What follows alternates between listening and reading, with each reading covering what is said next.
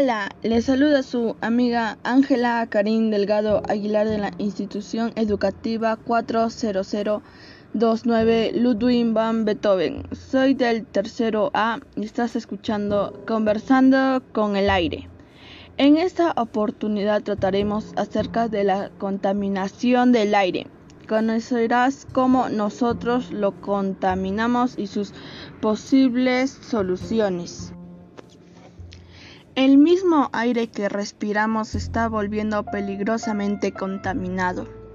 Las emisoras generadas por las diversas fuentes que emiten gases tóxicos y que contribuyen eh, al deterioro de la calidad del aire. Es decir, que estas emisiones de gases tóxicos afectan el aire que respiramos y podríamos llegar a tener enfermedades respiratorias a causa de esto.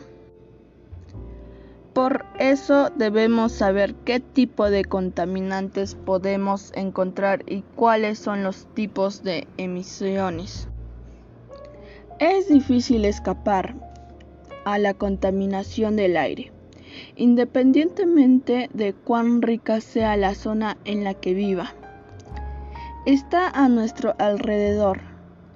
Los contaminantes microscópicos del aire pueden sobrepasar las defensas de nuestro cuerpo y penetrar profundamente en nuestro sistema respiratorio y circulatorio, lo que daña nuestros pulmones, corazón y cerebro.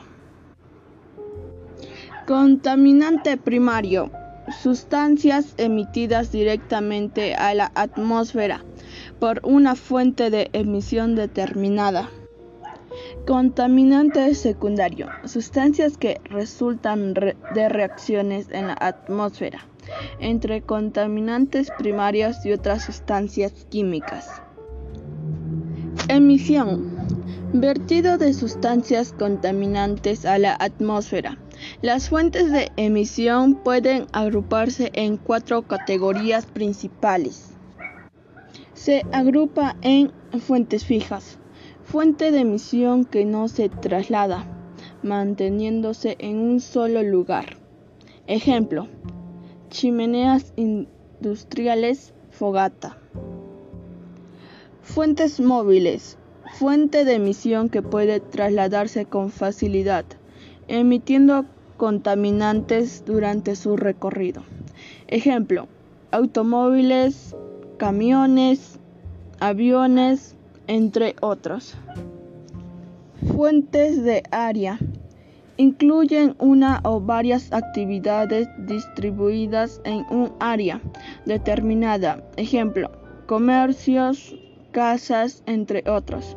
Fuentes naturales son aquellas que no provienen directamente de actividades humanas y son emitidas por los fenómenos como la emisión de dióxido de carbono, CO2, por los bosques o cultivos u otros gases que se emiten en los volcanes manantiales de aguas sulfurosas, entre otros.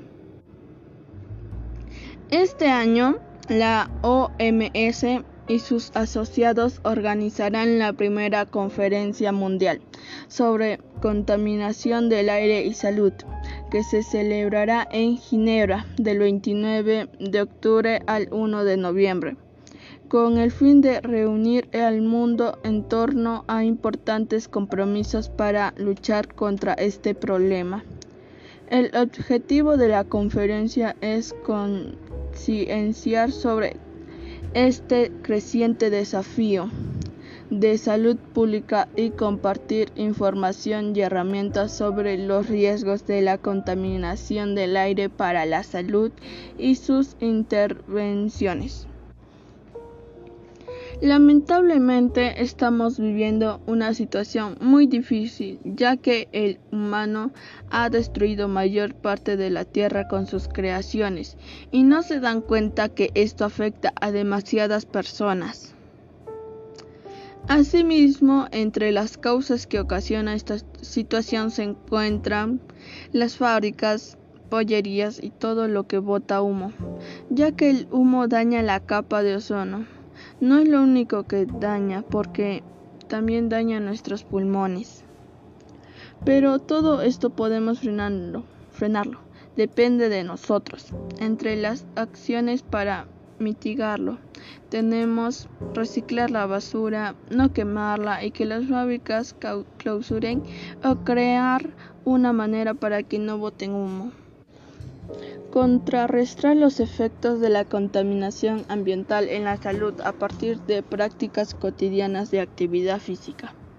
Realizar la actividad física en lugares con la menor contaminación posible, como espacios verdes, espacios sin circulación de vehículos, espacios cerrados, etc. Evitar hacer ejercicio en el trayecto donde se sale, por ejemplo, domicilio, hasta el lugar donde se lleva a cabo la actividad deportiva. Asumir la autoestima como valor personal para brindar alternativas de solución a problemas diversos. Respetar la vida y las decisiones de cada quien. Esto ya que cada persona tiene derecho a hacer su vida como quiera. Respetar a tratar a todos por igual, ya que no debemos discriminar a nadie por cómo se vista o por cómo sea. No hablar de los demás de una forma prejuiciosa acerca de los demás. Ser una persona más humilde y de buen corazón y no tratar mal a los demás. Tratar bien a todas las personas para que todos te traten de la misma forma. Crear un cronograma de actividades que nos ayuden a superar enfermedades relacionadas con el estrés o la obesidad. Al levantarnos estiramos nuestro cuerpo, nos cepillamos, realizar una pequeña meditación, desayunamos de manera balanceada. Durante todo este tiempo no revisamos el celular. En la tarde, cada 45 minutos nos levantamos de las sillas y nos estiramos.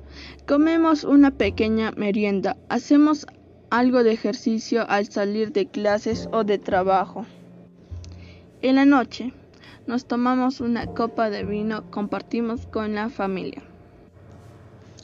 Disminuir la cantidad de residuos sólidos que producimos en casa. Se estima que cada persona genera más de un kilogramo de basura al día. Estos son más de 400 kilogramos de residuos al año. ¿Te imaginas la cantidad de toneladas de basura que generamos si esto lo multiplicamos por los millones de personas que somos en el mundo? El impacto ambiental es enorme. Reflexiona sobre la relación que tienes tanto de lo que te llevas a su casa con tus compras como lo que sale de ella en forma de basura. Cada uno de nosotras o nosotros podemos adquirir unos sencillos hábitos de consumo para reducir nuestra basura diaria. Pon tu granito de arena. Ayuda a proteger y cuidar del medio ambiente y a proteger nuestros recursos naturales. Simplifica tu vida y pon en práctica estos sencillos pasos que te ayudarán a conseguirlo. Ejemplos. Lleva a casa menos paquetes. Compra a granel. Congela la comida antes de que se estropee. Usa tus propias bolsas para tus compras. Las facturas online. Fuera plásticos. usa cubiertos de metal. Compra productos concentrados. Con todo lo mencionado, estoy segura que tú, amigo mía, amigo mío, harás que la contaminación de nuestro país ya no estará en primer lugar. Finalmente te invito a cuidar nuestro planeta con tu familia, amigos y compañeros de trabajos. Gracias por permitirme llegar a ti y nos encontraremos en otro noticiero de Conversando con el aire.